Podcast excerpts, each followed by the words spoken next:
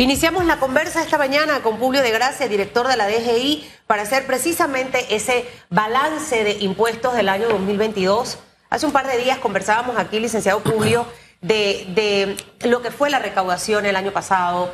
Eh, fue un año bueno a pesar de todo lo que hemos vivido y experimentado como país, tanto los efectos en el mundo que nos golpearon como la pandemia, la guerra, la crisis del petróleo y otras situaciones internas como lo fue la jornada de protesta a mitad del 2022 que golpeó a, muchos sectores económicos de nuestro país. Ese balance hacia dónde nos lleva en realidad, dónde estamos ubicados, porque al final tenemos que recaudar para poder hacerle frente a los compromisos que tenemos, entre ellos todos los subsidios y todos los pagos que hay que hacer de préstamos y demás. Buenos días. Buenos días, de verdad, siempre un gusto estar con ustedes. Mira, muy buenas noticias, Susan. 9 mil 327 millones de dólares o balboas fue la recaudación con documentos fiscales en el año 2022, lo que representa un aumento de 11.72% versus 2019. Y ya queremos compararnos contra el año antes de la pandemia para poder tener esa, esa estadística o esa comparación con ese año y ya observamos que superamos el año 2019. Pero también hay que recordar que el año 2019 cuando llegó el gobierno del presidente Cortizo, también veníamos una desaceleración económica.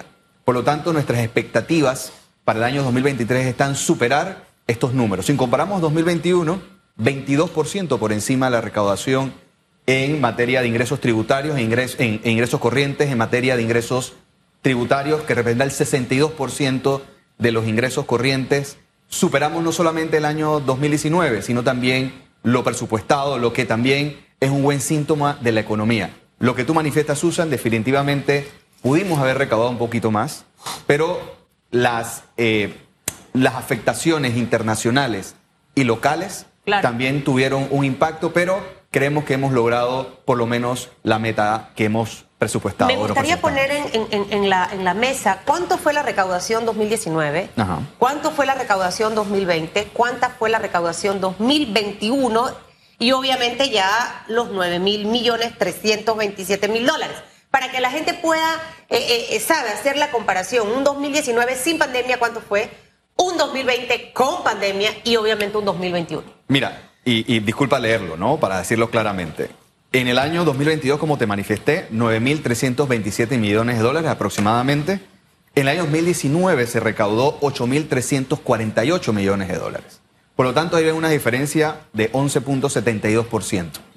Por ejemplo, en materia de, ingresos tributarios, es decir, lo que recauda la DGI en materia de impuestos, entiéndase impuestos sobre la renta, inmuebles, ITBMS, tuvimos un aumento contra el año 2019 de 7.35%, es decir, pasamos de 5.494 millones a 5.897 millones de dólares, lo que, como te manifesté, representa un 7.35%, es decir, 403 millones más que el año 2019. El año 2020 y 2021 fueron años que estuvimos en pandemia y al final llegar a compararlos no nos parecía justo y necesario, porque es muy fácil decirte, oye, contra el 2021 crecimos 21%, pero ya nosotros queremos compararnos con los años antes de la pandemia, ver si las acciones que hemos realizado en la administración tributaria y las políticas económicas del ministro Alexander y el presidente Cortizo han tenido el impacto. También te manifiesto, Susan, que por ejemplo lo que, lo que dijiste al inicio, de que teníamos una eh, ley de regularización tributaria, venció el 13 de enero, pero aún quedan incentivos beneficios o alivios tributarios en beneficio de los contribuyentes. En esa, en esa ley obtuvimos casi 86 millones de dólares, ayudamos a 47 mil contribuyentes a regularizar su estatus por lo tanto, todavía pueden aprovechar algunos alivios que se encuentran vigentes, como el caso, y disculpa que me extienda, tenemos todavía el acuerdo diferenciado en todos los impuestos, solamente no podemos atender a los que se encuentran en defraudación fiscal, pero estamos atendiendo en condonarle el 85% de intereses, recargos y multas y poder hasta pagar en 48 meses. Por lo tanto, el presidente Cortizo y el gobierno tienen todavía las grandes oportunidades para poder regularizar y seguir contribuyendo a la recaudación del Estado panameño. Para alcanzar las metas que se han propuesto antes de 2019, es la meta, eh, ¿qué tendría que pasar? ¿Qué, tienen ustedes planificado? ¿Todavía insisten que pueden llegar sin aumentar impuestos, sin una nueva reforma fiscal? Mira, el resultado del 2022 evidencia que si impulsamos esa regularización con los contribuyentes luego de la pandemia, si facilitamos el cumplimiento tributario, si aprovechamos la modernización a través de cruces de información, la factura electrónica, la administración tributaria puede brindar más eh, eh, o puede hacer que los contribuyentes puedan cumplir sus obligaciones tributarias. El norte del presidente Cortizo es no aumentar impuestos. No tenemos en, nuestra, en nuestro plan de acción un aumento de impuestos. Como bien lo manifestamos el plan de acción del presidente Cortizo, está modernizar, atender a los contribuyentes como se lo merecen para poder impulsar ese. Si me, habla, si me hablan, Susa, de un debate en un futuro de aumentar o no impuestos, creo que tenemos que entrar en un proceso de facilitar más el cumplimiento tributario. Pero en esta administración no. Nosotros no tenemos planeado ningún tipo de aumento en ningún impuesto. Nosotros queremos regularizar y garantizar una cancha nivelada, que el que está cumpliendo siga cumpliendo con facilidades, pero el que no está cumpliendo, Hugo y Susan, vamos a garantizar a través de fiscalizaciones digitales el cumplimiento de los contribuyentes que no están cumpliendo. Mire, eso de la cancha nivelada, y disculpe, yo sé que usted no tiene que ver con los tributos municipales, ellos tienen su autonomía, ellos toman su decisión bajo la cobertura de una moratoria de un acuerdo municipal, que es una ley, para decirlo de alguna forma, es la ley municipal, los acuerdos municipales. Eh, bajo esa figura de una moratoria metieron una reforma fiscal que ahora dice que no es una reforma, es eh, ni aumentos, es eh, una reestructuración, pero al final una empresa que pagaba 10 dólares y dice que va destinado a los que menos pagan las grandes empresas. Pero usted ve la tabla y hay empresas que pagan 10 dólares. Yo no, yo no me imagino a una gran empresa pagando un impuesto de 10 dólares. Ni me la quiero imaginar esa gran empresa ahora pagando 50 dólares, o sea, 40 dólares adicionales en un mes. Este, ¿Qué criterio tiene usted respecto a este tipo de saltos? Porque el, cordón umbilical que le quiero hacer es este. El gobierno municipal es PRD. Ahí sonrió, ¿verdad? Entonces, por rebote, por carambola, esto le pega a un PRD que está diciendo yo no aumento los impuestos. Pero, pero por carambola, otro gobierno, un gobierno local, el más grande a nivel nacional, municipal, está diciendo yo te lo estoy aumentando, pero no es un aumento, es una reestructuración donde tú, que pagas 10 dólares, vas a pagar 50 a esa pequeña empresa. ¿Con qué ojos usted mira estas cosas? O sea, de pronto lo que se trata de hacer con las manos se desbarata con los pies, digo yo, respondiendo a mi pregunta, pero yo no sé cómo lo ve usted. Bueno, primero, Hugo, como hoy lo, lo adelantaste, personalmente nosotros como órgano ejecutivo respetamos la autonomía que tienen los municipios y las decisiones que tengan las autoridades locales. Yo sí creo como una crítica constructiva de que pagar impuestos en nuestro país, municipales y, por llamarlos así, generales del Estado, no pueden ser complicados tenemos que facilitar, tenemos que explicarle al contribuyente, porque lo que menos nosotros queremos como Estado es que la gente incumpla sus obligaciones tributarias. Por lo tanto, es importante y una, un aporte que pudiésemos dar nosotros como recaudadores nacionales de que tenemos que facilitar, comunicar de manera efectiva, empática también, ¿no? Y, asertiva en, estos temas. Por lo tanto, yo sí creo que eh, no veo una... y yo sé que el señor alcalde Fábrega tiene intenciones de que esa recaudación pueda tener beneficios a los que vivimos en el municipio de Panamá, pero hay que explicarlo mejor, hay que explicarlo mejor.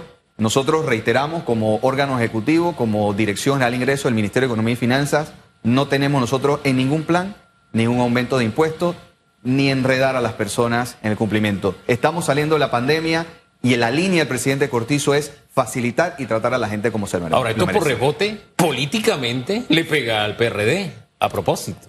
Bueno, son que todavía... Sí, puede, puede, tranquilo, si no, no le haría la pregunta. Tiene unos minutos, que después quiero hablar de acuerdo diferenciado. Mire, yo pienso que, que cualquiera decisiones o acciones que realicemos políticamente en la administración pública tiene su efecto, ¿no? Eh, es por eso que, pero también hay una realidad, Susan y Hugo. Tampoco es justo gobernar pensando en política. Yo pienso que hay que gobernar enfocados en el beneficio del país, explicar, comunicar efectivamente. Por lo tanto, eh, como usted lo manifiesta, don Hugo, definitivamente si no lo comunicamos bien, no lo explicamos bien, no abrimos el compás para conversar y explicar esto, creo yo que allí sí pudiese haber un Es, impacto. es que sí puede haber un impacto político. Yo estoy. Gobernar es un ejercicio político. Correcto. No tiene otro Pero no puede ser electoral, Hugo. No. Pienso que hay diferencia entre lo político y electoral. Estamos en, en- en camino a una eh, eh, elección en un año y tantos meses, pero siempre importante. Lo político es también gobernar en las mejores intenciones y si pensamos electoralmente, no creo que estemos haciendo Eh, lo eh, correcto. Es que usted puede pensar electoralmente haciendo las cosas bien. Si yo tengo un acuerdo municipal que es una moratoria, que es una ayuda, que es un auxilio, bien. Eh, eh, y bien que se transite en ese camino. Y, y si usted gobierna bien, electoralmente va a ser bien recompensado. O sea, el cálculo electoral tampoco es malo porque el ejercicio del poder, se lo, que es un ejercicio político, se logra a través de otro ejercicio político que son las elecciones. Así que el cálculo político no está mal, siempre y cuando usted gobierne para servirle a la gente. Comunicar, explicar, sustentar y reconocer si se equivocó, dar un paso atrás, no es una debilidad, es un reconocimiento y más si vivimos en democracia. Ojalá lo escuche el alcalde. Ojalá lo escuche o lo haya eh, comunicación para que le mande luego este, este, esta referencia de, de audio. Al final creo que hay un ejemplo claro y cierro eh, eh, este tema. Sí. Si el Estado no está pensando en aumentar en impuestos, sino básicamente en ir ajustando y motivando al contribuyente a que pague sus impuestos de forma oportuna, ¿qué hacen los municipios haciendo todo lo contrario? O sea, al final hagan las cosas que les van a dar buenos resultados. Estamos viendo lo que recaudó eh, Panamá el año pasado. Superó el 2019 sin pandemia. Eso es ser estratégico y las comunicaciones tienen que ser oportunas, porque eso fue en agosto y ahora es que se sabe. Entonces, más allá de comunicar, es ser oportuno. Mire, yo regreso atrás a hablar un poquito de lo que habló, porque a mí me gusta orientar a la gente y me gusta orientarme a mí misma, ¿no? acuerdo diferenciado y las opciones que hay en este momento, eh, señor Publio, para todos esos contribuyentes que nos están escuchando. Ahorita en marzo hay que presentar nuestras declaraciones. Entonces es importante tener todo en regla y en orden. Eh, estos beneficios que hay en este momento para que los contribuyentes puedan acercarse, eh, ¿cuáles serían? ¿Cuál es el mejor eh, método para poder acercarse allá, meterte a la página web, llamar por teléfono? Que, que un especialista te oriente y te diga, no, a ti te conviene mejor un acuerdo diferenciado que no sé qué es, para que eso nos lo pueda explicar. Un acuerdo diferenciado es que no es los regulares, ¿no? Porque el acuerdo diferenciado hasta incluye TBMS, que no, no deberíamos encontrar o debería haber esa oportunidad, porque el TBMS es una retención que debe pagarse inmediatamente, informarse y pagarse, porque no es dinero de, del local o del comercio, sino del contribuyente que está dando a la administración tributaria. Por eso el acuerdo diferenciado le da oportunidad y sigue vigente por lo menos en los próximos meses. Ok. Por lo tanto es ¿Y qué beneficios se obtiene de ahí? 85% de condonación de intereses recargos. Por lo tanto, allí hay ¿Y una eso aplica oportunidad. para todo? Para todo, menos a lo que se encuentre en una investigación de defraudación fiscal. Son los únicos excluidos.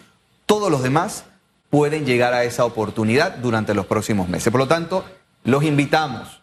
Sabemos, Susan, que quizás te pasó en miles de cosas, se te pasó la regularización O no tributaria había plata, la empresa no. o no había, probablemente tenías esa capacidad, pero todavía se encuentran vigentes algunos beneficios y alivios tributarios que el presidente Cortizo no ha pedido y la Asamblea.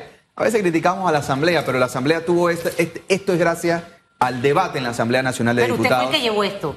Fue, fue- no, yo, yo tengo que reconocer, fue un, un acuerdo con la bancada, principalmente con el, el diputado Melchor Herrera, quien nos apoya bastante en la Asamblea Nacional de Diputados y tuvimos esa, ese entendimiento ejecutivo legislativo, que es lo que se busca, ¿no? Por lo tanto, siguen los alivios. Y además, Susan, a la gente que cumple sus obligaciones tributarias, porque siempre la gente dice, oye, yo pago bien, cumplo a tiempo, ¿Qué hago el beneficio esfuerzo. recibo? 15%, tu casa, Susan, tu impuesto de inmueble, si, si puedes pagar la totalidad del año antes del 30 de abril, tienes 15% por pronto pago. ¿Cómo las personas que nos están viendo y escuchando pueden saber su estado financiero con la DGI? Porque el tema del impuesto de las viviendas, muchas personas desconocen que ahorita mismo ya el banco donde tomó la hipoteca ya no está haciendo esos pagos y que le corresponde a la persona. ¿Cómo pueden saber su estado financiero con la DGI? ¿A dónde se meten? ¿Dónde entran? Con el banco puedes hacerlo, tú puedes voluntariamente ir al banco, oye banco, reténme esto y págalo tú. Lo puedes hacer. Es decir, que cuando a la persona le llega el correo eh, informándole hemos hecho de acuerdo a la ley la, la retención de tal, uno estaba paz y salvo. Debería, pero verifíquese a través de su número de identificación tributaria, el NIT, su correo electrónico. Es fácil, Susan. E-Tax es como un Gmail, es como un Hotmail. Entremos, aprovechémoslo, revisemos para estar al día. Igual, Susan y Hugo, y amigos televidentes y oyentes, durante el mes de diciembre enviamos casi 2.5 millones de correos electrónicos a los contribuyentes. ¿Qué queremos decirle? Actualicen sus correos, revisen hasta la bandeja de correo no deseado.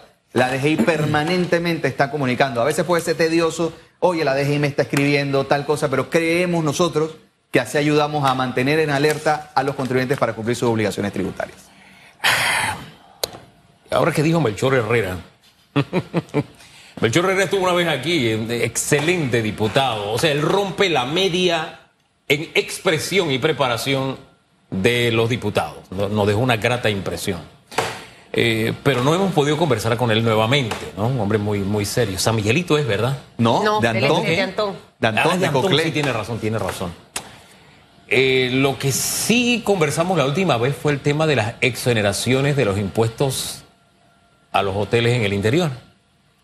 Y la Asamblea insistió en el tema. Así que la Corte será la que tenga al fin y al cabo que decidir. Ustedes han contribuido en esto, porque esto tiene que, tiene que hacerse estudios técnicos, ¿no? Eh, estas exoneraciones, ya sea de 60 o de 100%, ¿Qué, hueco, o no usemos la palabra hueco para no editorializar la pregunta, qué sacrificio fiscal le representan al país este tipo de exoneraciones? Mira, Hugo, y no es ánimo de entrada a defender ningún tipo de ley, pero yo tengo que ser y tratar de ser bastante objetivo y tratar de hacer una explicación porque hay noticias de lado y lado que creo yo que también pierden ciertas perspectivas. El ejemplo de, países hermanos, República Dominicana o el área de México en Cancún, se desarrollan no habiendo nada. Y la gente llega aquí no hay nada. ¿Cómo voy a construir un hotel o qué incentivo me da el país para poder construir un hotel? El tema del sacrificio fiscal. Si no hay nada, no hay ni un sacrificio. Si no se construye una infraestructura, un hotel, o etcétera, etcétera, no hay nada. Por lo tanto, hoy en día, no hay ningún tipo de sacrificio. Pero si se construye y se incentiva a que grandes empresas o inversiones se coloquen en áreas determinadas, no en cualquier parte del país, sino en áreas regularmente seleccionadas hasta dentro del plan Colmena, para que allí donde no haya una inversión pueda llegar una gran inversión en nuestro país donde necesitamos salir de la ciudad capital y, explotar como se merece nuestro interior de la República en beneficio de sus ciudadanos, creemos que puede verse de otra manera. Por lo tanto, creo yo que es una gran oportunidad, no es como se está diciendo, no es como se está diciendo a veces en, redes sociales que se le ha dado a X, Y, Z persona. Yo por confidencialidad de la información no puedo dar información concreta, pero lo que se está diciendo en cierta comunicación no es correcto. Yo coincido con usted hasta cierto punto, por una razón sencilla. El turismo en Panamá, la industria actual, los avances que tenemos, ha sido producto de leyes de, que, han sentado exoneraciones por periodo de 10 años, etcétera. Lo que tenemos hoy comenzó con el Plan General de Turismo por allá por los años 91, 92, con Anel Belli siendo el que estaba al frente del IPAT, que hubo un primer plan general y dijeron, Van a Costa Rica e invierten porque allá le dan ventaja tributaria y nosotros tenemos que hacer lo mismo. Y recuerdo que se estableció un periodo de 10 años que después se prolongó. Y yo veo con buenos ojos las exoneraciones en casos como estos. En aquellos momentos se decía, para que despegue la industria. Y claro que podemos pensar en el interior del país. Ha habido, sin embargo, no solamente un tema de comunicación, sino que se habla del regalo, entre comillas, porque los propios diputados, después que se les vetó la ley, dijeron no, lo que pasa es que ya hay inversiones basadas en la ley anterior. Y entonces ellos mismos hablaban de X cantidad de millones. Entonces, sí, es verdad, el 100% de cero es cero. Pero en este caso no hablamos del 100% de cero. Supuestamente ya había inversiones y que no iban a reclamar la seguridad eh, jurídica, etcétera, etcétera, etcétera, etcétera. Por eso le preguntaba la realidad cuál era. Mira, al final es, nuevamente, no trato de defender, creo que la ley tiene muchas cosas que pueden ser mejorables Pero también hay que recordar los impuestos indirectos que no se, no se benefician. Ahí hay ciertos impuestos que pudiesen reconocerse. Y Hugo, al final es un poco injusto también porque todo el sector turístico tiene vigentes leyes de exoneraciones y beneficios. Por lo tanto, es un debate que hay que entrar sin egoísmos, sin las pasiones y realmente debidamente informado para poder entender esto. Esto ya funcionó en otros países. Nosotros estamos replicando un éxito en otros países.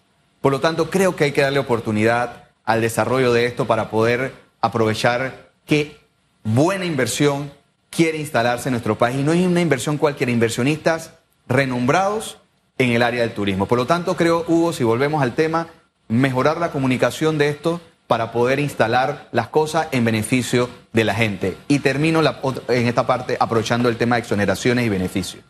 En Panamá, la mayoría de los sectores económicos tienen exoneraciones, beneficios fiscales. Algunos, desde mi punto de vista, en esa posible debate que se pueda abrir en el futuro de reformas tributarias, antes de considerar aumentarles impuestos a las personas que estamos cumpliendo nuestras obligaciones, creo yo que tenemos que estudiar cuáles incentivos o exoneraciones ya no deben mantenerse vigentes. Desde su punto de vista, ¿qué incentivos y exoneraciones hay que ponerle la, la No quiero señalar a ningún sector, creo que eso debe entrar en un debate. Hay, ciertos, hay muchos sectores, Hugo, que no pueden depender su actividad económica solamente en base a los incentivos. Aquí Hugo, hay una situación de que cuestionamos los subsidios para que la gente que menos tiene pueda tener una oportunidad de crecer. Pero también muchos sectores económicos tienen importantes beneficios y, exoneraciones que al final son subsidios que da el Estado panameño. Por lo tanto, antes de entrar en, debates de aumentar impuestos, etcétera, etcétera, tenemos que sentarnos a revisar estos beneficios que erosionan nuestra base fiscal y que pueden ayudarnos a recaudar más y mejores impuestos. Aquí sí hemos hablado de las dos caras de la moneda, aquí en este espacio, de las exoneraciones y de los subsidios. Pero al final usted, usted acaba de mencionar algo súper importante y lo reiteró, el tema de comunicarlo, explicarlo. Allí es donde está el detalle. Cuando hay falta de información, los espacios quedan disponibles para la desinformación, para, para ¿La manipulación? La manipulación mediática y que se utiliza tristemente de una manera política. Ahora, antes de cerrar y, que ya eh, usted se va, mire, lo primero es que, y sé que no es un tema suyo, Me voy porque me, va, porque me dicen no, me sí, tengo no, que ya ir. tiene que irse porque ya ahorita se acaba y ahorita viene la productora y nos jala las orejas. Que los 9 mil millones 300... Nos acaban de dar cuatro minutos. Ah, ya, ah, ok. Ay, mire, ese que es fan suya. Mire, 9 mil millones 327 mil dólares que, al final está bien, porque es parte de, si a mí como empresa yo estoy, yo tengo que, obviamente, dar mi pago de impuestos al Estado. Y lo importante, siempre insisto, es que ese dinero se vea en nuestras calles, en nuestras escuelas, en las instituciones de salud. Y esa labor no, no obviamente es suya. Entran ahí ciertos ministros que si fuera por Susan ya no estuvieran ahí, pero bueno, ahí todavía siguen. Eh, y eso es parte de ese ejercicio. Al, final, ¿qué necesitamos? Como que todo el mundo se vaya poniendo poco a poco en orden, eh, eh, señor Publio. O sea, es parte de ese proceso, porque usted mañana licita ya sea con el gobierno, tiene un tema pendiente, no le van a dar el pajisalvo y no va a poder, obviamente, participar.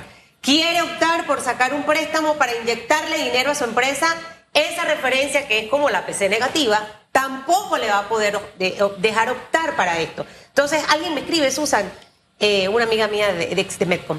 Yo la página y yo como que no somos compatibles. A mí me cuesta, eh, ¿sabe? Yo sé que usted ha estado en un proceso de modernización. A mí me llegan los correos de la DGI satisfactoriamente, su proceso se ha realizado. Me encanta. Eso le llamamos nosotros el journey map del cliente. Yo estoy viendo desde el principio hasta el fin. Pero hay personas que de repente les cuesta un poquitito entrar con el, el ITAX eh, que tiene que tener su clave, eso le llega al correo y es más, usted entra a la misma página de la DGI, eh, yo lo tengo anotado porque de tantas cosas que hago yo tengo el proceso anotado en una agenda y yo voy pa, pa, pa, pa, pa y voy viendo, aquí estoy en cero, aquí me pusieron ya un recargo, eh, modernización a la aplicación, no sé qué otras cosas, si desde el celular uno va a poder hacer más de cuatro cosas, para que nos hable un poquitito de eso antes de irse. Este año se va a visibilizar el proceso que llevamos de modernización, que incluyen apps de factura electrónica, un apps de e-tax. Vamos a tener el uso y cruce de la información y dentro de probablemente un par de años, cuidado, este mismo año a finales, para inicio del próximo, vamos a enviarte la declaración de rentas pre-rellenada. Es decir, a Susan le va a llegar la declaración a su correo y solamente vas a tener que poner un clic si está de acuerdo o no de que esa es su declaración de renta, que hay que recordarle. Lo que sí va a pasar este año, ¿qué es? Rapidito. El app de factura electrónica, el mejor app de la DGI en relación con e-tax, hacerlo este más fácil. Todo va a ser este año, primero Dios. Vamos a tener el fortalecimiento de la infraestructura de la, de la Dirección General de Ingresos para poder expandir mucho más la factura electrónica, que los invitamos a utilizarlo. Casi 20 mil contribuyentes ya están utilizando la factura electrónica y facilitando el cumplimiento tributario. Y recordarles, Susan y Hugo, rápidamente, presentar su declaración de renta antes de finalizar el mes de marzo. Gracias por ese recorderis. Gracias.